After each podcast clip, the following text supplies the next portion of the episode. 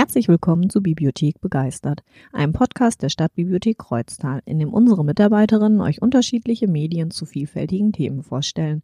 Mein Name ist Linda Donalis, mit Sabine Flecke, unseren Gast, den Buchhändler und Autor Jörn Heller begrüßen. Schön, dass Sie sich die Zeit genommen haben. Hallo, moin. Du schreibst, fotografierst, komponierst, musizierst und führst auch noch eine eigene Buchhandlung in Siegen. Sind die Leidenschaften alle gleichwertig nebeneinander oder gibt es da eine Rangfolge? Nee, ist immer unterschiedlich. Also gab eine Zeit lang, da habe ich ganz viel fotografiert und auch ein eigenes Labor gehabt mit einer eigenen Dunkelkammer. Da macht man dann eigentlich nur Fotografie und, und da fällt einem auch nichts an Texten ein. Wenn man dann halt mit, also fotografisch durch die Landschaft zieht und alle, ist man ja mehr Auge als sonst was. Ne? Das war, ist aber abgeschlossen weitestgehend und äh, jetzt, wenn ich jetzt wandere, dann denke ich halt in Gedichten. Also das hat immer so seine Zeit je, jeweils. Ne? Und jetzt ist auch wieder die Musik im Vormarsch, aber man kann das nicht alles ähm, in gleicher in, in, Intensität zusammen machen. Ist immer so der, der Reihenfolge nach, wie es gerade kommt. Ne? Mhm. Mhm. Alle Texte, die ich jetzt von dir kenne, die sind gereimt. Worin mhm. besteht für dich der Reiz im Reim? Also zum einen, ich finde ich, äh, also Lyrik kommt ja von Lyein, also aus dem Griechischen von Singen. Also es ist, hat auch mit Musik zu tun, Lyrik. Ne? Also von daher muss für mich immer Lyrik immer einen Rhythmus haben. Und wenn man dann zu Fuß durch die Landschaft geht, ist der Rhythmus ja schon da, durch das zu Fuß gehen, links, rechts, links, rechts. Ne? Also von daher sind eigentlich, äh, die Texte haben immer einen Rhythmus und ähm, das Witzige am Reim finde ich, also irgendwann ist man, man ordnet ja die Wirklichkeit so ein bisschen. Man versucht irgendwie, was einen bewegt, irgendwie in eine Ordnung zu bringen. Und da ist eben der Reim auch ein Ordnungsschema. Ne? Also und ich finde einfach witzig, dass irgendwie diese Gleichklänge, dass ein Gleichklang, Gleichklang auftaucht. Also erste Zeile hat man End, Endsilbe. Äh, und dieser, der, der Klang kommt ganz ähnlich in der ne, übernächsten oder in der nächsten äh, Zeile vor halt, ne? Und das ist halt per se irgendwie auch eine gewisse Ordnung und es hat auch einen gewissen Witz in sich. Und von daher müssen sich alle Texte bei mir reimen und haben halt alle einen Rhythmus. Das ist dann recht konventionell, überhaupt nicht avantgardistisch, aber ich mag das halt. Mhm. und ist auch anspruchsvoller, finde ich, als ja. Texte zu schreiben, die sich nicht reimen. Und ich, also ich, ich mag Reime gerne, ich höre das auch gerne. Ich finde das also, äh, ich finde zum Beispiel Erich Kästner ganz toll und Mascha Kaleko, mhm. und weil die nämlich die, äh, die reimen und äh, haben ja auch viel Rhythmus mit drin. Aber es klingt immer so, als wenn es in Prosa gesprochen wäre. Das ist so locker und locker fluschig geschrieben. Mhm, ganz unbemüht. Ist, genau. Also ich hab von, genau, von ihr habe ich auch mal was mhm. gehört und war total baff, wie man mhm so normal reimen kann. Ja. Also es klingt überhaupt nicht irgendwie gestelzt oder so. Nee. Muss es dann manchmal eben auch dann auch danach suchen, dass es, äh, dass man genau die richtigen Worte findet, wo es dann eben locker klingt, ne? Und das ist dann manchmal doch schwieriger, als man, als es dann am Ende klingt. Ne? Mhm. ist ja an sich schon eher so eine Nischensparte. Ne? Mhm. Ist das schwierig, das an die Leute zu bringen? Also ich denke, wenn, wenn man die einmal da hat, dann hast du die auch ziemlich schnell gefangen. Ne? Aber ja. ist es äh, schwierig, also ich habe ja ganz, ich habe viele Verlage ja angeschrieben. Also ist ja immer, wenn man schon was schreibt, ist bei mir jedenfalls, dann will man ja auch, dass es jemand anders vielleicht auch versteht. Und wenn man das dann schon irgendwie sammelt und dann ein Buch draus macht, dann will man ja auch, dass das irgendwo dann, äh, dass das irgendwie auch in das Volk kommt halt, ne? Und ich habe natürlich viele Verlage angeschrieben, weil ich dachte, dass immer das selber verlegen ist auch so mühsam, wäre doch schön, wenn ein anderer Verlag das mal macht. Und die schrieben alle, ja, ne, Lyrik läuft nicht, ne, Lyrik läuft nicht, weil so ein bisschen, entweder versteht man es nicht, wenn es modern ist, kommt man nicht so schnell dahinter, oder es ist halt kitschig, oder es ist reimlich oder ich fress dich, ne? Wie bei, äh, bei Geburtstagen, wenn der Opa auch noch ein Gedicht für die Braut dann schreibt, ne? Von daher habe ich immer gehört, nee, nee, nicht, ist zwar schön, aber Lyrik läuft nicht, ne? Aber ich habe das ja dann erst bei mir im eigenen Verlag halt äh, verlegt, die Sachen. Und äh, die Sachen laufen halt. Also ich habe die Bücher alle verkauft. Ich habe das, das Grüne hier, das ist in der zweiten Auflage. Das ist ja auch schon. Also ich habe jetzt, äh, glaube ich, sechs oder sieben im eigenen Verlag. Und ich habe die alle verkauft, ne? Auch durch Lesungen halt, ne? Und inzwischen ist auch der Eschbach Verlag auch auf den Geschmack, Geschmack gekommen. Die haben jetzt zwei Bücher auch von mir gebracht und die laufen sehr gut. Also mhm. kann ich mich nicht, nicht beschweren. Da heißt es, man muss also dranbleiben, ne? Ja, ich habe dann auch so eine Liste gemacht und äh, in welcher Reihenfolge ich die Verlage nerve. äh, vorgelegt am 3.8., Absage am, äh, also ich dann die Daten eingetragen, wann die Absagen kamen und dann wieder Vorlage ein Jahr später, weil dann die Lektoren ja zum Teil auch wechseln. Ne? Mhm. Und je nachdem, äh, wer dann da an, an der Front ist, da hat man dann Glück und die sagen, wir probieren das jetzt mal. Mhm. Da kommt jetzt dann der Buchhändler raus, ne? Das Organisatorische. Ja. Ja. Also, also musst du einfach nur die, einfach nur kontinuierlich nerven. Dann irgendwann geht's auch dann. Gilt eigentlich für jeden Bereich, glaube ich. Da haben wir es eben von, ne? Es ist ja doch auch Arbeit. Schreiben ist Arbeit, auch mhm. fotografieren mhm. ist mhm. Arbeit und ähm, mhm. das flutscht ja auch nicht immer einfach so, ne? Nee. Also es gibt ja immer Bereiche, die machen Spaß äh, und andere, die dann eben keinen Spaß machen. Wir, also auch jetzt in der Bibliothek, bei der Bibliotheksarbeit gibt es Sachen, die sind toll, Aber wenn dann so ein Wareneingang oder bei uns im Buchhandel Wareneingang ist, Rechnungen kontrollieren, Rabatte überprüfen, das ist halt auch nicht so witzig, ne? Also man muss dann immer die richtige Mischung finden, ne? Und hier Gedichte schreiben ist der reinste Spaß, aber so ein Buch dann machen und die Reihenfolge der Gedichte festlegen und dann die Druckvorlage erstellen, Versalienausgleich, wenn er erforderlich ist und diese Interpunktion kontrollieren, das macht dann überhaupt keinen Spaß. Ein Gedicht hast du auch mitgebracht. Ja. Jetzt zum, zum Einstieg in das Thema. Genau, wir haben ja äh, Thema Urlaub und äh, Thema Holland. Äh, mir will ich ein Gedicht vortragen, was äh, Urlaub zum einen bedeuten kann, nämlich öfter mal faul sein und nicht funktionieren, sich sinnlos und zweckfrei in Trödeln verlieren. Einfach mal warten, was so passiert, wenn man im Liegen die Decke fixiert. Öfter mal still sein im großen Geschwätz, keinem verpflichtet und ohne Gesetz. Nur einfach mal da sein, dankbar und froh und wissen, die Erde, sie dreht sich auch so.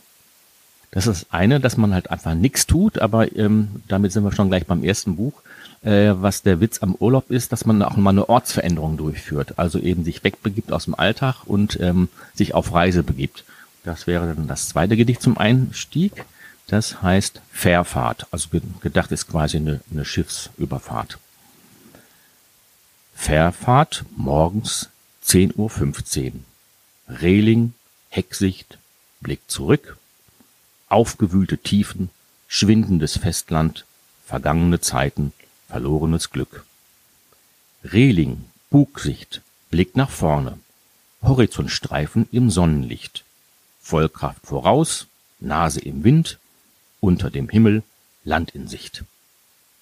Ja, und äh, da würde ich ganz gerne das Buch vorstellen von Alain de Botton. Man weiß gar nicht so genau, wie der gesprochen wird. Alain de Botton oder Alain de Botton, das ist ein, ein britischer Autor, der aber in der Schweiz wohl geboren wurde. Der hat ein Buch geschrieben, Kunst des Reisens. Das ist ein super Buch, weil er sich Gedanken macht, warum man überhaupt reist und wie man das richtig macht.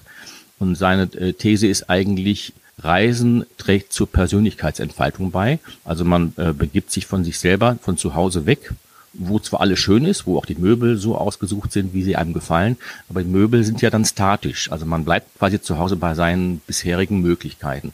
Und sobald man auf Reisen geht, äh, begibt man sich in neue Möglichkeitssphären und trifft auch etwas, was fremd ist, aber was vielleicht ganz gut zu einem passt, was dann den eigenen Möglichkeiten entsprechen könnte. Und da, ich will mal äh, einen kurzen Text vorführen. Er hat ein Kapitel über das Exotische, dass man im Urlaub auch das Exotische sucht. Und da hat er als Beispiel, dass er als Engländer, als Brite nach Amsterdam kommt und angezogen ist von einem Flughafenschild in, am, am Flughafen Schiphol. Und schreibt er hier, bei der Ankunft in Amsterdams Flughafen Schiphol stoße ich, kaum dass ich ein paar Meter durch das Flughafenterminal gegangen bin, auf einen von der Decke hängenden Wegweiser, der den Weg zu den Ankunftshallen, zum Ausgang und zu den Schaltern für Umsteiger weist. Es ist ein leuchtendes gelbes Schild von schlichter Machart, ein Meter hoch, zwei breit, eine Tafel aus Kunststoff in einem erleuchteten Aluminiumkasten an Stahlstangen von einer Decke herabhängt, die überzogen ist mit einem Geflecht aus Kabeln und Belüftungsrohren. Also jetzt denkt man natürlich erstmal, was ist denn da jetzt exotisch dran? Aber er beschreibt dann, äh, ihm fällt halt auf, dass das ein ganz, ganz schlichtes, nüchternes Schild ist, an so einer ganz, ganz äh, sachlichen Schrifttype wie Frutiger und Univers, dass bei Ankommst ein doppeltes A vorkommt und das Outgang mit UI geschrieben wird, was im Englischen eher so unüblich ist halt. Ne? Dann fällt ihm auf, dass äh, unter dem jeweiligen holländischen Wort noch die Übersetzung auftaucht. Das ist im Englischen halt überhaupt nicht üblich. Und das Ganze findet er exotisch, weil das eben in, in England ganz anders gelöst würde. Ne? Er selber ist vielleicht ein etwas nüchterner, sachlicher Mensch und er stößt jetzt über dieses Schild auf seine eigenen Möglichkeiten der Ordnung, der Sachlichkeit, eine nüchterne Schrifttype und eine gute Lesbarkeit. Und das ganze Buch ist voll mit solchen Beobachtungen in der Fremde, dass man äh, wird zum Beispiel Baudelaire wird beschrieben, der in die Fremde, in die Ferne schweift ähm, Flaubert, der einen großen Hang nach, äh, zu Ägypten hat, der halt das Exotische in Ägypten gesucht hat. Und also wirklich ein schönes philosophisches Buch, was aber super witzig auch geschrieben ist, wo man äh, auf die, ja, auf die Kleinigkeiten in der Fremde stößt. Von daher das erste Buch Kunst des Reisens von Alain de Botton oder Alain de Botton. Engländer haben es ja eigentlich super einfach, wenn die in den Niederlanden sind, weil ähm, in den Niederlanden werden ja die meisten Filme überhaupt nicht synchronisiert. Ne? Ja. Die sind dann immer Originalsprache und, und haben einfach nur Untertitel. Mhm. mhm das finde ich eigentlich ganz spannend. Von ja. daher ähm, sind die meisten dort topfit in Englisch. Ja. Also ich hatte mir jetzt auch zu meinem nächsten Buch bei Wikipedia wollte ich eben was über Mies van Ho lesen. Ich glaub, Haut oder Haut. Mies van Haut und habe das eingegeben und das war jetzt in unserem deutschen Wikipedia hatte sie keinen Eintrag, aber im niederländischen mhm. und tatsächlich, also ich habe grob verstanden, was der Text mir sagen möchte. Mhm. Ich glaube, die Briten kommen mit dem Holländischen auch ganz gut klar, weil es auch noch relativ nah dran ist am im Englischen halt. Ne? Mhm. Okay, bevor ich das Buch jetzt vorstelle, habe ich auch wie bei Italien, das ist ja jetzt das zweite Land, worum wir uns äh, bemühen und einfach mal nach Medien in diesem Land oder auch von Autoren aus diesem Land gesucht haben. Genau, also das eine müsste euch auf jeden Fall überraschen, das wusste ich nicht. Der erste Teil ist zum Königreich der Niederlande gehören neben den zwölf Provinzen in unserer Nachbarschaft noch drei Karibikinseln mit den jeweiligen Nebeninseln und drei autonome Länder in der Karibik. Das kann man wissen. Die wichtigsten Flüsse sind Rhein, Maas und Schell und der Rheinstrom kommt aus NRW und ist für ein kurzes Stück auch Grenzfluss. Das kann man auch wissen. Und das dritte, die Niederländer sind statistisch das Volk mit den körperlich größten Menschen der Welt. Da habe ich gedacht, das ist so ein Fun Fact, den kann man dann wieder ne? irgendwann mal so mhm. raushauen. Ja. Übrigens, wusstet ihr, die Männer 1,83, die ja. Frauen 1,72. Ah, ja. ja, okay. Dann mache ich jetzt mal mit Wer ich doch weiter.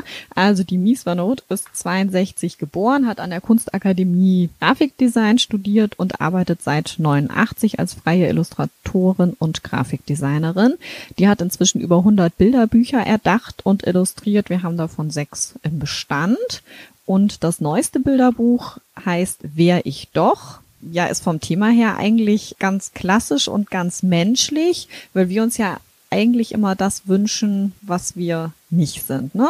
Und in dem Bilderbuch sind es jetzt die Tiere. Also erst ist es ein Kind, das sich wünscht, ein Schmetterling zu sein, weil dann könnte es überall hinfliegen. Und der Schmetterling, der ist dann auf der nächsten Seite, der wünscht sich, äh, dass er ein wandelnder Ast gerne wäre, also das Insekt, dann wird er nämlich nicht so sehr auffallen. Und dann gibt's auch Tiere, die sich das Gegensätzliche wünschen. Also das Glühwürmchen wünscht sich, dass es eine Biene wäre, dann wird's nämlich alles mit allen gemeinsam machen. Und die Biene denkt, oh, sie wäre gerne Spinne, dann könnte sie nämlich alles alleine machen. Also immer, ne, ich möchte das, was ich nicht habe. Und ganz am Ende denkt die Libelle, wäre ich doch ein Kind, dann könnte ich rennen, lachen, springen, mich verstecken, zählen, bauen und noch viel mehr. Ja. Ist der Kreis wieder geschlossen. Hm? Ist der Kreis geschlossen, auch eine sehr schöne Botschaft.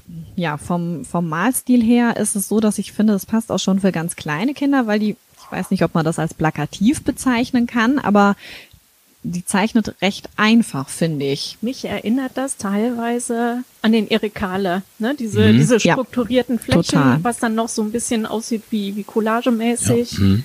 Ähm, das aber ja nicht bei allen Bilderbüchern äh, von ihr so, ne? Manche sind auch anders, die mit dem schwarzen Hintergrund, die fast wie mit so, ähm, so Pastellkreiden. Pastellkreide. Genau, aber das hier finde ich. Das fällt aus der Reihe. Ich ja. finde, das ist auch gefälliger. Also die anderen haben wir auch. Mhm. Das ist dann mit einer Katze oder auch mhm. mit diesem Überraschungsbuch, was man gut zur Geburt verschenken kann. Aber der Stil, finde ich, ist schon sehr speziell. Ich finde, mhm. der ist so ein bisschen gefälliger. Mit was kindlicher auch, ne? Das ist eine Mischtechnik und das andere ist ja sehr expressiv, die anderen, mhm. ne?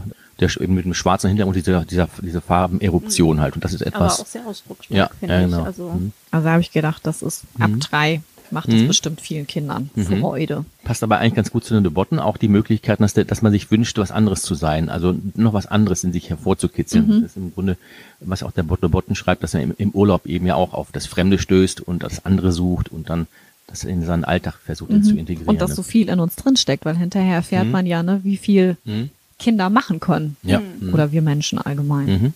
Wo du jetzt das mit den Kolonien gesagt hast, ne? Mhm. Die Niederlande hatten ja viele Kolonien. Mhm.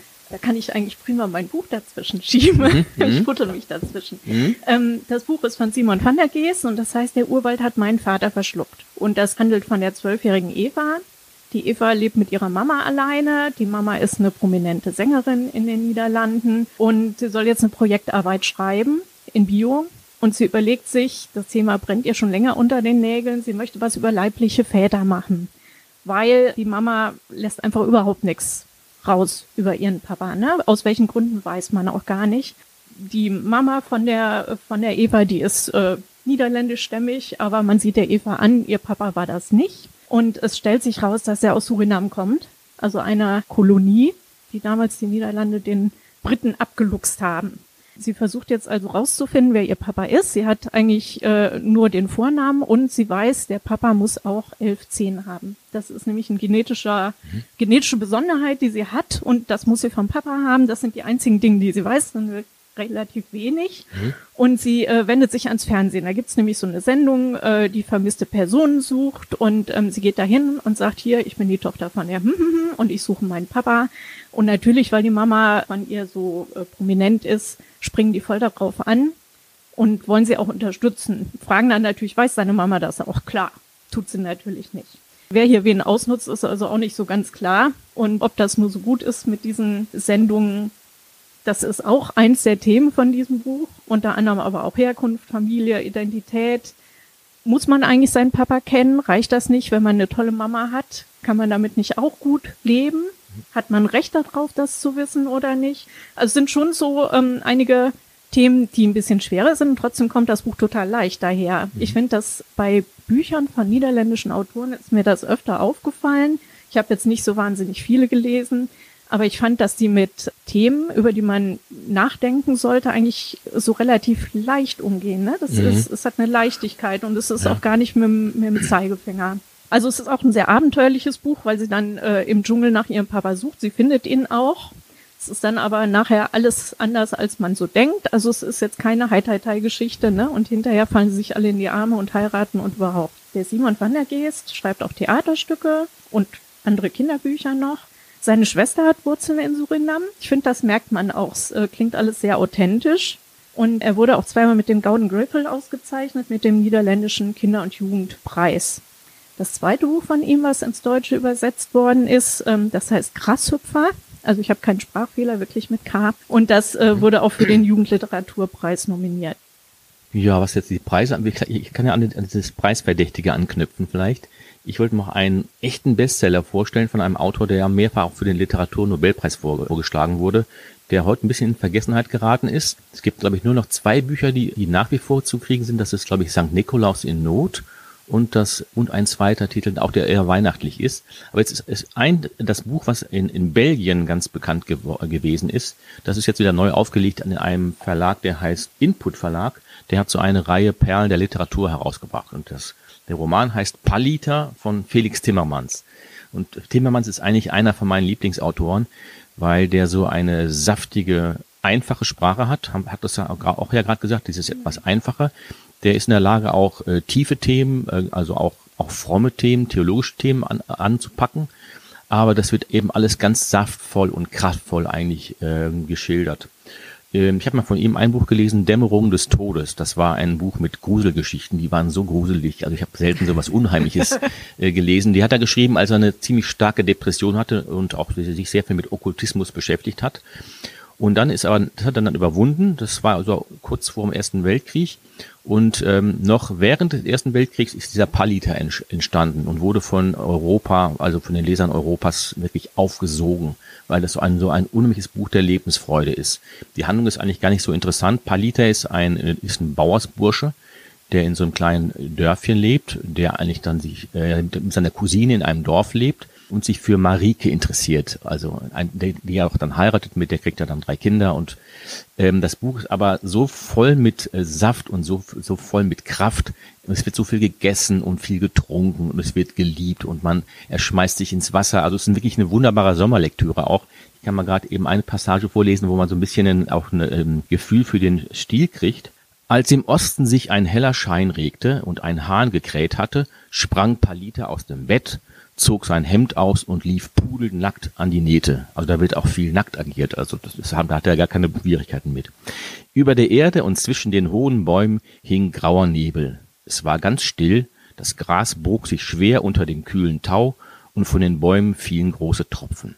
Palita sprang ohne Umstände in das tiefe Wasser, tauchte unter und kam glänzend von Wasser und Glück atemschöpfend in der Mitte wieder herauf. Die Wasserkühle machte das Blut in seinem Leib auffallen, das tat ihm wohl, und er lachte. Er schwamm gegen den Strom, ließ sich auf dem Rücken zurücktreiben, tauchte, schwamm wie ein Hund, drehte sich und zappelte und stampfte mit Armen und Beinen, dass das Wasser klatschte und platschte und die Schwertlilien und das junge Schilf sich bogen und wiegten. Ganz langsam mit dem Wachsen des Lichtes waren die Nebel dichter und weißer geworden, und hatten unversehens das ganze Land eingewickelt. Leises Vogelgezwitscher regnete aus den unsichtbaren Bäumen hernieder, und die neuen Blumendüfte zogen in leichten Wolken durch die Nebel. Und dort hinten über der Nähte, das ist der Fluss, wo er in diesem Örtchen wohnt, war die tomatenrote Sonne, wie eine frohe Überraschung aus all dem Weißen aufgeblüht. Palita war davon betroffen und rief, das wird ein Fest, das wird ein Fest. Und er spritzte tausend Tropfen in die Höhe. Und so in dieser kraftvollen Saftigkeit ist das ganze Buch geschrieben. Das eine Passage auch, wo der sich daumendick die Butter aufs Brot streicht und dann noch Honig obendrauf. Also das ist auch was, wenn man jetzt heute ist ja das Leben sehr konsumlastig, wo, äh, wo alles kommt und geht. Und hier wird so jedes Detail im Leben so richtig voll ausgekostet. Und Hermann Hesse war ein großer Fan von ihm und Wilke hat ihn gelesen. Dieser Roman wurde damals in 40 Sprachen übersetzt und wurde, wurde glaube ich, als er erschien, ungefähr eine Million Exemplaren äh, in Umlauf gebracht. Also ist ein echter Weltbestseller, den es sich lohnt, mal wieder, wieder zu lesen und wieder zu entdecken ich finde, im Moment sind ja sowieso gerade so Naturbücher ähm, wieder sehr im Kommen, ne? Mhm. wo Leute einfach dann in die, in die Naturliteratur, sag ich jetzt mal, fliehen, mhm. einfach weil ihnen alles hier zu kompliziert und zu technisch mhm. und äh, zu bedrohlich auch geworden mhm. ist. Ne? Ja unübersichtlich eben auch. Ne? Es ist, ist einfach relativ vielfältig geworden. Man hat tausend Möglichkeiten und das Buch ist im, im besten Sinne beschaulich, weil der, weil der Aktionsradius ganz klein ist. Also es ist an dieses Dörfchen, wo er lebt. Aber es wird eben alles unfassbar ausgekostet halt. Da werden Dorffeste gefeiert und der Pfarrer wird aufs Korn genommen und dergleichen. Und das wird aber alles so humorvoll und so schön beschrieben, dass das einfach eine Wonne ist halt. Ne? Dass direkt hinziehen möchte. Ja, ja, genau. Und es wurde eben natürlich nach diesen, äh, nach dem schlimmen Ersten Weltkrieg halt auch wirklich aufgesogen, weil eben diese Lebenslust, diese Lebensfreude wieder so mhm. greifbar war. Halt, ne? Das ist gerade, finde ich, auch ein Trend. Also, dass man mhm, ganz, ganz oft hört, wenn man beraten soll, ah, irgendwas Schönes, was Leichtes. Ich finde, hier ist gerade alles schrecklich genug. Mhm. Ist Wenn so. ihr mich jetzt nicht fresst, dann konnte ich meinen Krimi einschieben. Der ist zwar nicht schön, also ich meine, mhm. was davon passiert, ist nicht schön, mhm. aber da geht es auch um Achtsamkeit und um mhm. Yoga und. Ja, passt doch. Ich kriege andere Überleitungen. ja, okay. Also ich habe ich hab das Buch von Carla Kapellmann, das heißt Tod in Seeland. Und vorbildlich wie ich bin, bin ich in den Sommerferien tatsächlich in die Niederlande gereist. Nur wegen Nur dem Buch. Wegen mhm. dieses Podcasts, genau. Ganz kurz noch wegen der Niederlande. Ich hatte ja gerade von Belgien gesprochen. Also äh, das, in Belgien sind ja die, die südlichen Niederlande und Holland, was man heute als Holland nennt, sind die nördlichen Niederlande. Nur mal noch zur Begriffsklärung. Nicht, dass er jetzt, dass jetzt der Zuhörer denkt, so Belgien, wir sprechen doch über die Niederlande. Also Belgien ist südliche Niederlande und die anderen Autoren, die wir heute haben, sind alles nördliche Niederlande. Also ich habe also. mir auch durchgelesen, ne, dann kurz, aber da habe ich gedacht, das ist zu komplex, wie die Niederlanden entstanden sind. Mhm. Also Holland, es gibt äh, Süd- und Nordholland, das sind Provinzen innerhalb von den Niederlanden. Mhm. Genau, aber ansonsten, also ich meine, das sagen wir so, aber ja. ansonsten ist das ja schon also ja ein Land, was auch was auch sehr gewachsen ist und sich mhm. verändert hat. Ja. Ne? Mhm. Und so ganz grob ist eben, der Norden ist eben auch kalvinistisch, protestantisch, also was man heute Holland nennt. Belgien wären eben südliche Niederlande und wäre dann halt katholisch. Kann man ja nochmal kurz zur Erklärung. Wir machen hier Bildungswort ja, auch. Total. Naja, aber in meinem Buch geht es eben auch um Achtsamkeit und Yoga. Es spielt also im Yoga-Milieu. Die Friederike, genannt Freddy, ist Informatikerin und sie hat gerade Beziehungsprobleme. Sie ist generell eine sehr strukturiert denkender Mensch, aber wenn es um äh, Beziehungen geht, dann äh, ist das alles ausgeschaltet. Sie sieht immer das Schlimmste und äh, vermutet auch ständig, dass sie hintergangen wird oder was weiß ich. Und ihre äh, Freundin ist natürlich das ganze Gegenteil. Die Freundin heißt Miriam, ne? Das ist so ein Schmetterling, würde ich mal sagen, der durchs Leben flattert und immer positiv drauf ist. Und die hat eben gesagt, so, jetzt ist aber Schluss hier mit den dunklen Wolken über deinem Kopf. Du gehst jetzt mit mir in die Nähe von Dom, Domburg nach Machweichern und da machen wir Yoga-Urlaub. Okay, das bietet natürlich einiges an Potenzial. Schon allein die ganzen Yogis, sie nennt die in ihrem flapsigen Sprachstil die Yoginis. Hm. Und natürlich auch die Holländer, ne? Da kann man so bestimmte Typen rausarbeiten. Das macht dann Spaß in dem Buch. Die Friederike, die Freddy, äh, stolpert gleich am ersten Abend, als sie ihre Turnschuhe holen will, äh, über eine Leiche.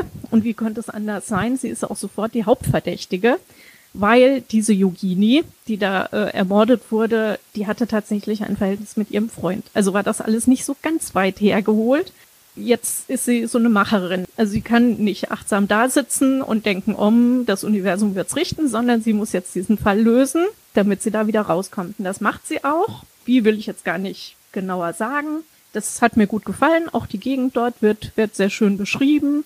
Ich fand, das war ein gut lesbarer Krimi, vor allen Dingen für Leute, die jetzt äh, nicht so viele abgehackte Einzelteile von Körpern brauchen und nicht so viel Blut mhm. brauchen. Ja. Mhm. Außerdem ist das ja auch gerade ein Trend, ne? wenn man sich den achtsamen Mr. Kane anguckt oder mhm. zum Beispiel, wie heißt denn das andere, achtsam Morden. Achtsam Morden. Ja, ja. Also das passt so, das passt so in diese in mhm. diese äh, Reihe rein. Und äh, das habe ich habe ich ganz gern gelesen. Und das jetzt Domburg ist an der Küste, ne? Walcheren ist doch, glaube ich, ist das Seeland, Provinz Seeland, glaube ich. Ne? Ja, ja, genau. Walcheren ist diese Halbinsel. Mhm. Genau. Kann man prima am Strand lesen. Hm? Yoga habe ich aber nicht gemacht. Was ich jetzt nicht, so, nicht so motiviert.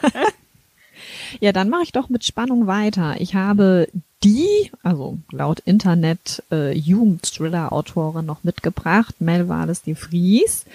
Die Cover finde ich total cool. Der Titel heißt jetzt Wer sich umdreht oder lacht. Die macht ganz viel so mit Strichmännchen oder Strichen auf schwarzem Hintergrund. Ja, und in dem Buch geht's um die Mandy, das ist die Geschichte, die sich so wie so ein roter Faden durch das Buch zieht. Also Mandys Mutter hat Krebs, die liegt im Krankenhaus, äh, die wird dann auch operiert. Das klappt aber nicht so, wie die Ärzte sich das gewünscht haben und auch die Mutter. Und also sie liegt da weiter und man bangt die ganze Zeit um ihr Leben. Und dann gibt es eingestreut die Morde. Und die liest man immer aus Sicht von dem Opfer. Und das ist echt gruselig. Also es werden nur Mädels ermordet, die so zwischen 16 und 17 sind. Die Morde sind grausam, aber das ist jetzt kein Gemetzel. Aber es ist schon so diese ganze Atmosphäre, die die Autorin aufbaut. Das macht sie echt gut. Ich meine, das Buch ist jetzt auch nicht besonders dick, ne? Die ist wirklich, ja, also ich weiß nicht, abends im Dunkeln, ich bin jetzt auch eher schreckhaft, musste ich das nicht lesen.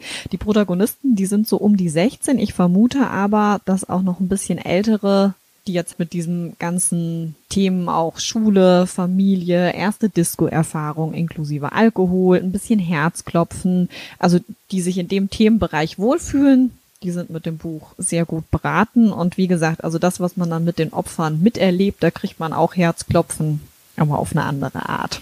Also keine Abenddienste mehr für dich, ja? Nee, die müsst ihr jetzt alles, leider wegen dem Buch ja, dann jetzt kommt ein Buch, was wieder ganz anders ist. Ah, das ist jetzt nicht spannend äh, zu lesen, sondern es ist eher witzig geschrieben. Das neue Buch von Martin Tat, den kennt man über, durch die Bücher Gott fährt Fahrrad zum Beispiel. Das ist auch ein äh, holländischer Autor, der eine gewisse, eine, eine gute Ironie hat, gute Selbstironie auch mit drin hat und der immer auch so ein bisschen Provinzielles aufs Korn nimmt und auch ähm, frommen Provinzialismus auch. So auch in dem neuen Buch ähm, Der Nachtstimmer. Das ist eine Geschichte, die Hauptfigur kommt ist ein Orgel, also ein Orgelstimmer, der im Süd, in, in Südholland eine historische Garrelorgel stimmen soll. Und das er wird da in so einen kleinen Dorfgasthof äh, Gasthof einquartiert und nebenan ist, ist eine fromme Versammlung, wo die also ganz angeregt über Spitzfindigkeiten der Bibelauslegung diskutieren. Und er hat die Hauptfigur, wie auch wahrscheinlich Martin Tat, etwas kritisches Verhältnis zum Glauben inzwischen gewonnen. Der schmeißt dann einfach mal so eine Frage in die Runde. Also eine ganz banane Frage, also wo man denkt, das ist eigentlich jetzt ist ein Quatsch und die geraten sich dann voll in die Köpfe daneben an. Ähm, also das, da wird also wird schon dieses dieses fromme schon ganz gut aufs Korn genommen, aber eben auch dieses provinzielle in dem Dorf, wo, wo er äh, arbeiten muss. Er muss also diese Orgel stimmen. Das kann er aber eben nicht tagsüber machen, weil der immer so Werftarbeiter halt wahnsinnig viel Krach machen. Und als Orgelstimmer braucht man halt die totale Ruhe, um halt äh, diesen Ton, der dann so im Raum steht, vernünftig beurteilen zu können. Ne? Und es gibt ein junges Mädchen, die wirkt etwas geistig zurückgeblieben. Die hat die Aufgabe, immer dann die Taste zu dem Ton zu drücken, der jetzt gerade gestimmt werden muss. Und das ist eigentlich eine Tätigkeit, die überhaupt keinen Spaß macht, weil natürlich so eine Orgel ähm, mehrere Tasten hat, aber eben auch mehrere, viele Register eben auch. Und das ist einfach eine furchtbar langweilige Tätigkeit, da zu sitzen, immer eine Taste zu drücken und so lange, bis der Stimmer sagt, ja, jetzt ist in Ordnung, nächster Ton halt. Ne? Aber das Mädchen macht das mit Inbrunst und mit Leidenschaft. Nur äh, die Mutter, äh, das ist so eine rassige Mexikanerin, die ist darauf bedacht, dass da irgendwie kein nix passiert zwischen dem Stimmer und ihrer Tochter. Die ist immer dann zur Beaufsichtigung dabei. Also auch eine ganz schuldige Grundkonstellation, aber zwischen dieser rassigen Mexikanerin, die da auch überhaupt nicht in diese Szenerie reinpasst, zwischen der Mutter äh, und dem ähm, Stimmer entwickelt sich so eine Liebesgeschichte. Ist äh, wirklich witzig geschrieben, aber man kriegt auch ganz, ganz viel mit über, äh, über Orgelbau, äh, wenn man da Interesse dran hat. Ich wollte gerade sagen, hm? wie stimmt man die Sendung? Das sind doch sind doch Pfeifen, ne? Kann man die verlängern? Ähm, oder, äh? Also ich habe es jetzt, ähm, das gibt ja verschiedene Pfeifen. Es gibt ja welche aus Metall. Da weiß ich nicht, wie man die stimmt. Wahrscheinlich muss man irgendwie am Schaft auch die Höhe irgendwie einstellen. Und äh, weiß nicht, das sind ja solche, es gibt ja so Zungenpfeifen und welche die aus Holz sind, Holz gedackt. Aber ich war jetzt auch kein Experte. Ich habe das zwar gelesen und auch äh, beim Lesen verstanden, aber kann es jetzt nicht so, so gut wiedergeben. Ich habe jedenfalls mein, ich bin in so einer Big Band und neben mir, der auch neben mir in der Posaune sitzt, der ist Orgelbauer äh, von Beruf. Der das Buch auch gelesen, er meinte, das wäre schon ziemlich gut geschrieben. Also man würde schon denken, dass der Martin Tat sich wirklich mit Orgelbauen und Orgelstimmen gut auskennt. Sagt er bei einer Passage, da wo so ein Prospekt ist, wo er in so ein Prospekt reinkrabbeln muss, um die, um diese Pfeifen zu stimmen, da ist er, äh, da hat er hat das Gefühl, dass, da, dass er die Konstruktion da nicht ganz verstanden hat. Ne? Aber ansonsten sagt er, ist das super geschrieben. Also man kriegt eben auch viel über, über Musik mit. Also wenn man auch, wenn man Musikliebhaber ist und auch Bach mag oder überhaupt an Musik, an klassischer Musik interessiert ist, kriegt man immer ganz viele so Querverweise, ne? wo man dann denkt, oh, das könnte ich aber auch mal wieder hören halt.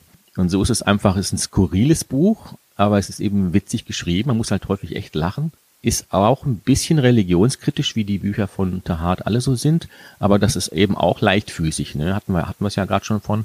Das wird nicht irgendwie so moralinsauer vorgetragen und sondern hat immer eine gewisse erzählerische Leichtigkeit dabei halt. Wie ist das denn bei Ihnen? Sie sind ja in der, in der christlichen Buchhandlung, hm. ne? Ja. Wie machen Sie das bei der Auswahl? Gibt es Bücher, die Sie gar nicht äh, anbieten würden? Oder äh, machen Sie das auf Nachfrage schon, aber äh, von sich aus äh, stellen Sie halt andere in den Vordergrund? Na, wir haben ja jetzt, also wir haben zwar christlichen Schwerpunkt, aber wir haben eigentlich halbe halbe. Also eine Hälfte fromm, andere Hälfte nicht fromm. Ne? Und jetzt natürlich die, die, die geistliche Ausrichtung von Alpha ist, ist schon eine etwas, sag mal, evangelikalere, evangelistischere.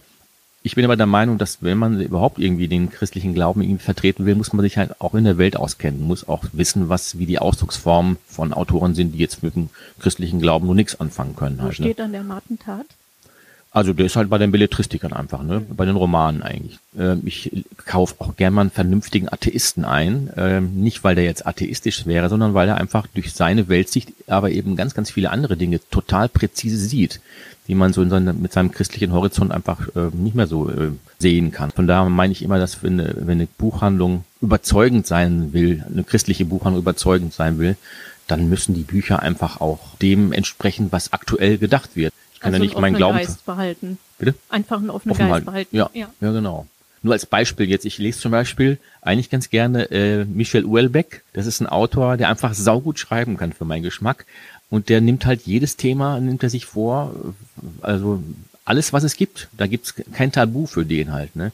Ob dann die Themen so, ob man die wirklich gerne lesen möchte, zum Beispiel dieses Serotonin, das ist zu, in großen Teilen richtig pornografisch. Das ist dem aber ziemlich egal, weil dieses Thema gibt es halt und es wird dann einfach romanartig aufgegriffen halt. Ne? Nicht, dass ich da jetzt, da jetzt groß eine Empfehlung für aussprechen würde, aber da wird zum Beispiel auch einer beschrieben, der halt in die Depression reinrutscht, mutwillig auch in die Depression reinmarschiert. denke ich mir, warum soll man was nicht lesen? Depression ist auch ein Thema und wenn jemand das literarisch irgendwie lesbar auf den Punkt bringt, ja, warum denn nicht? Ich muss ja zum Beispiel auch nicht, muss ja nicht jede Position und jede Meinung des Autors teilen, die sich mir da vermittelt. Aber ich wäre ja blöde, wenn ich diese Autoren, auch jetzt gerade äh, Tahat, nicht lesen würde, nur die, weil die vielleicht eine andere Frömmigkeit haben als ich. Ne? Wie bescheuert ist das dann? Und wie langweilig vor allen Dingen auch, ne?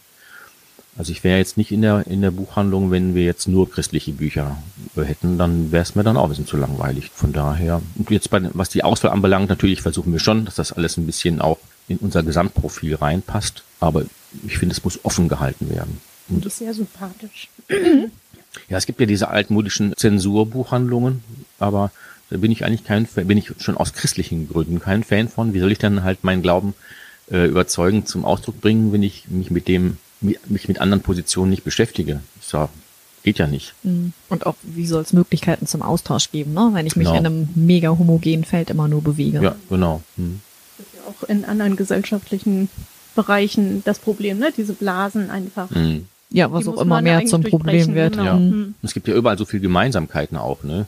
Jetzt zum Beispiel ähm, Kermani, Navid Kermani hat ja auch ein neues Buch, äh, Jugendbuch geschrieben. Jeder soll von da, wo er steht, einen Schritt, einen Schritt näher kommen, so heißt der Titel ungefähr, ist relativ lang. Da zeigt er eben auch Gemeinsamkeiten auf. Mhm. Also man, viele behaupten ja nur, dass die Religionen ja irgendwie unterm Strich alle das Gleiche beinhalten was dann immer ein großes Naserümpfen bei eher fromm ausgerichteten ähm, Menschen auslöst, aber er zeigt dann eben, wo auch die Gemeinsamkeiten sind, wo man denkt, ja, da gibt so viel Gemeinsames, also doch bitte schön an die Gemeinsamkeiten herantreten und nicht, dass immer diese ständigen Differenzen irgendwie betonen mhm. halt. Ne? Das ist jetzt perfekt für das nächste Buch. Ähm, haben es geschafft. Das heißt Christina von dem Joyner Heymans Also da ist nämlich die Gemeinsamkeit, also es geht um einen Regierungsbeamten und um eine Insel, auf der eine Flüchtlingsfrau lebt. Und da ist nämlich dann auch ganz viel Gemeinsamkeiten zwischen den Inselbewohnern und den Flüchtlingen. Da sind zwischendurch viel, viel mehr. Und dann merkt man aber, die haben sich beide ja in ihrer Welt eingerichtet. Und die Welten passen dann, auch wenn die das nach außen nie so zeigen würden, also das bleibt das Geheimnis der Insel, wie schön diese Zeit war, wo die alle gemeinsam auf der Insel waren, weil irgendwann, ja, müssen die halt dann wieder gehen, dann wird das Flüchtlingslager da, das Hotel wieder aufgelöst. Genau, also der Autor, der lebt am Stadtrand von Amsterdam, in der Nähe von seinem Segelboot und das Segelboot ist auch seine, sein Schreibtisch, sein Schreibbüro. Der hat einen Bestseller geschrieben, Irrfahrt, der auch verfilmt wurde und in viele Sprachen übersetzt wurde. Und das ist jetzt sein neuestes Buch. Das ist Anfang 22 auf Deutsch erschienen. Es gibt einmal den Albert Trilling, den wir eben auf diese Insel begleiten, weil da soll die Kira Dostat leben. Die kam als Kind in die Niederlande und der Albert soll sie jetzt wieder nach Hause bringen, wo auch immer das ist. Der Albert Trilling ist ein sehr hochorganisierter Mensch. Es ist eine Ein-Mann-Abteilung, die Sondereinheit Rückkehr und Rückführung. Und es ist auch ein Vertrauter vom Minister, der sich sehr sorgsam und äußerst diskret um die schwierigen Fälle kümmert, die dem Minister gefährlich werden können. Und um den Stil jetzt zu verstehen, würde ich mal was vorlesen. Er sitzt jetzt beim Bürgermeister der Insel der Bürgermeister. Entschuldigung, sagt er, ich war nicht ganz bei der Sache, aber jetzt haben Sie meine ungeteilte Aufmerksamkeit. Sie sagten etwas über verwurzelte Flüchtlinge. Korrekt, sagt Albert Trilling. Das ist die korrekte Terminologie, die wir seit kurzem im Ministerium verwenden. Es passiert nicht selten, dass ein Flüchtling sich in einer neuen Gemeinschaft verwurzelt fühlt, obwohl wir alles Erdenkliche tun, um die Flüchtlinge von der Gesellschaft fernzuhalten. Manchmal ist die Bindung jedoch so stark, dass unschöne Situationen entstehen. Es kommt vor, dass die Presse eingeschaltet wird. Oft geschieht das, wenn die rechtlichen Möglichkeiten ausgeschöpft sind oder wenn ein Flüchtling zum Zwecke der Abschiebung in eine Haftanstalt überführt wird. Demonstrationen, Hungerstreiks, Petitionen, Gerichtsverfahren. Ich nehme an, Sie wissen, wovon ich spreche. Lokale Problemchen wachsen sich zu landesweiten Schlagzeilen aus, angeheizt durch Twitter und Facebook und YouTube und Kettenbriefe durch Filmemacher und Schauspieler, die sich unentgeltlich einsperren lassen, um ihren Bekanntheitsgrad zu steigern. Dokumentation, Anwälte, Gerichtsverfahren, Oppositionsparteien, die Morgenluft wittern. Diese Aktionen sind vollkommen sinnlos, aber sie bringen eine Kettenreaktion in Gang, die dem Minister schaden kann. Meine Aufgabe ist es, solche Situationen gar nicht erst entstehen zu lassen. Der Bürgermeister kneift die Augen kurz zusammen, als würde grelles Sonnenlicht ihn blenden und steht dann auf, um in, die in der Küche neuen Kaffee zu holen. Ich muss auch mal telefonieren, ruft er. Entschuldigen Sie mich bitte. Fünf Minuten später kommt er mit einer gläsernen Kugelkanne zurück und schenkt Albert Trilling ungefragt nach. Wenn ich das richtig verstehe, sagt er, sind Sie also hier, um den Minister zu schützen vor politischen Problemen. Ich würde es anders formulieren, aber im Grunde ist das korrekt. Es geht Ihnen wirklich nur um den Minister. Nicht nur. Auch für Flüchtlinge ist es wichtig, wie drücke ich es aus, schnell und schmerzlos Abschied zu nehmen. Das ist für alle Beteiligten das Beste. Oder wollen Sie es abstreiten? Wieso heißt das? Das heißt Pristina, ne? Ja, das heißt Pristina. Also es Und? wird auch im Buch erklärt, mhm. warum das so heißt. Was ich hier jetzt total cool finde und auch faszinierend, der schreibt ja sehr, sehr nüchtern. Mhm. Und trotzdem hat man also Spaß daran, das zu lesen. Und ich finde, da stecken auch ganz viele Erkenntnisse bei, weil mhm. so wie Gesellschaft funktioniert und auch so wie Politik funktioniert, das bringt er ständig richtig gut auf den Punkt, aber so sachlich, dass man halt selber als Leser entscheiden kann, wie man das jetzt für sich einordnet, ob man sich jetzt angegriffen, betroffen, teilweise auch, also es gibt auch wirklich, gerade wenn es dann mit dem Minister und Besprechungen, also das sind wirklich groteske Situationen, wo man lachen muss, weil das so jenseits von irgendwie normalen menschlichen Verstand ist. Was ich beim Albert auch noch ganz spannend finde, der ist auf einer, ich weiß es nicht, das kam jetzt hier wahrscheinlich an der Stelle nicht so rüber, aber der ist auf seine Art sympathisch und man nimmt dem ab, dass der das wirklich gut machen möchte. Mhm. Also selbst die Kira nimmt dem das ab, dass er ein guter Mensch ist, der auch das Gefühl hat, er, er macht was Richtiges. Mhm. Ich lese jetzt noch mal was vor. Aber es ist doch häufig auch, dass wenn die richtig guten Charaktere sind, ja nicht einfach nur gut und schlecht, sondern die richtigen guten Menschen sind ja immer sowohl als auch ein bisschen halt. Ne? Wie, genau. Also so wie im normalen Leben auch. Ja. Also da geht es darum, wie er die Flüchtlinge dazu bringt, im Endeffekt den Heimweg anzutreten. Albert sagt nie, du kriegst 10.000. Er sagt, was ist für dich der Wert einer Rückkehr? So behält er in den Verhandlungen die Oberhand und dann blättert er das Geld auf den Tisch, Schein für Schein, wie ein Gruppier die Karten. Die physische Anwesenheit von Geld, sein Geruch wirken Wunder. Take it or leave it. Im Gegenzug verzichtet der Ausländer auf sämtliche Rechte. Das ist der Deal. Eine sachliche Vereinbarung, effizient, respektvoll und human. Unterzeichnen alle zufrieden alle mit einem Lächeln nach Hause. Zu Anfang hat Albert andere Deals geschlossen. Einem Nepalesen hat er eine Nudelmaschine besorgt, damit er ein Restaurant eröffnen kann. Einem Ägypter vier Kamele, damit er Touristenführungen durch die Wüste anbieten kann. Und einer Anglokanerin ein Maniküre-Set und einen gebrauchten Frisierstuhl. Das gab dann aber ne, teilweise Probleme beim Zoll und so. Und deswegen mhm. ist er dann zu dem mhm. Geld übergegangen. Aber das war so eine Stelle, da merkt man ja schon, dass er sich Gedanken macht. Mhm. Und die Flüchtlinge, die er betreut, die kriegen auch wirklich ne, den rundum mhm. Service. Ja, ich merke gerade, das hat keinen Interessenskreis, ne? Das sind eigentlich dann die guten Bücher, wo man sich nicht für einen entscheiden kann, weil da nee, so viel reinspielt. Kannst du nicht. Mhm. Nicht so für alle Leser von, gibt's doch das, immer das Verkaufsargument, ne? Mhm. Für alle Leser von Nora Roberts. Das geht manchmal bei einigen Büchern halt nicht. Ne? Nee, also man hat ja da noch die Gegenspielerin, sage ich jetzt mal, die Kira Dostat, die als Kind mit ihrem Vater von irgendwoher, also es wird schon geklärt, woher sie kam, dann ankommt und die begleitet man auch ein Stück und kriegt dann auch diesen Prozess mit, wie sie im Endeffekt eine Insulanerin wird. Mhm. Und das ist wirklich, also sie beschreibt das auch wie eine Metamorphose, ne? Mhm. Weil sie sich so in diese Gesellschaft einfügt. Und genau, also es ist, es ist zum Teil wirklich grotesk humorvoll. Ich finde, das ist ganz, ganz viel, ja, große gesellschaftliche Fragen, die da drin stecken. Und ja, mich hat's einfach beeindruckt. Also wie man so eine große gesellschaftliche Frage wie jetzt Migration in so einen Text packen kann. Ist und das, das liest also, sich auch also wirklich angenehm. Ist das also eine Gans, die auch migriert? Das, das habe ich noch nicht verstanden, was, was die Cover. Gans auf dem Cover soll. Also der, der Titel, der macht total Sinn. Wir hatten ja gerade schon über, über Cover gesprochen. Also jetzt können wir gerade mal sagen, wo die Bücher erschienen sind, weil das letzte war jetzt auch in einem etwas kleineren Verlag, den ich jetzt auch noch nicht kannte. Ich ne? kannte den vorher auch nicht. Ähm, Edition, Edition Amikeo. Genau, das also ähm, also nur mal vielleicht ein Appell an die Leser und Leserinnen, dass man sich nicht von äh, kleinen, unbekannten Verlagen und von schlechten Covern abschrecken lassen soll. Ne? Also das hast du jetzt gemeint, findest du jetzt nicht ganz so geschickt, aber also trotzdem es ist nicht ganz, Buch. Es ist nicht ganz schrecklich, weil es gibt auch wirklich hm. Bücher, also die haben Cover, wo man denkt, das, das geht gar nicht, das nimmt ja. nie jemand mit. Ja, ja, ja. Das ist, und das, bei der, ist, das ist schade bei der bei Neuauflage Sachen. von dem paar Liter, das ist auch nicht ganz so geglückt, aber das, man darf sich da auch nicht von abschrecken lassen. Also stecken durchaus äh, hinter schle schlechten Covers äh, sehr gute Bücher halt. Ne? Deswegen, wir deswegen eine Ausstellung drüber machen. ja, genau. Die schlimmsten Covers gut. jetzt zu sehen in der Stadtbibliothek Kreuztal. ja, also wir kleben da ja auch immer dann unser Tipp sehr gut drauf. Mhm. Und wir haben die auch bei uns im Katalog gekennzeichnet. Also ich kann im Katalog auch nach äh, genau meins suchen und dann finde ich eben die ganzen Bücher, wo irgendjemand gesagt hat, mhm. boah, das war richtig gut. Und mhm. da findet man eben auch so ein paar Perlen. Ja, beim nächsten Mal wollen wir uns noch ein Nach Nachbarsland angucken. Da wollen wir dann französische Autoren und Autorinnen vorstellen und Geschichten, die eben in Frankreich spielen. Und alles, was wir heute vorgestellt haben, findet ihr auch unter Listen im Bibliothekskatalog. Dann verabschieden wir uns. Ja, hat Spaß gemacht. Ja, schön, dass du da warst. Bis zum nächsten Mal. Tschüss. Tschüss.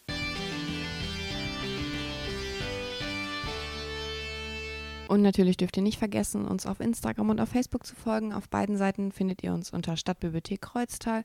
Wir posten Medientipps ein bisschen ausführlicher, als man das natürlich im Katalog sieht, Veranstaltungshinweise und auch einfach so Sachen aus dem Bibliotheksalltag, damit ihr immer informiert seid, was wir gerade so vorhaben. Bis dann.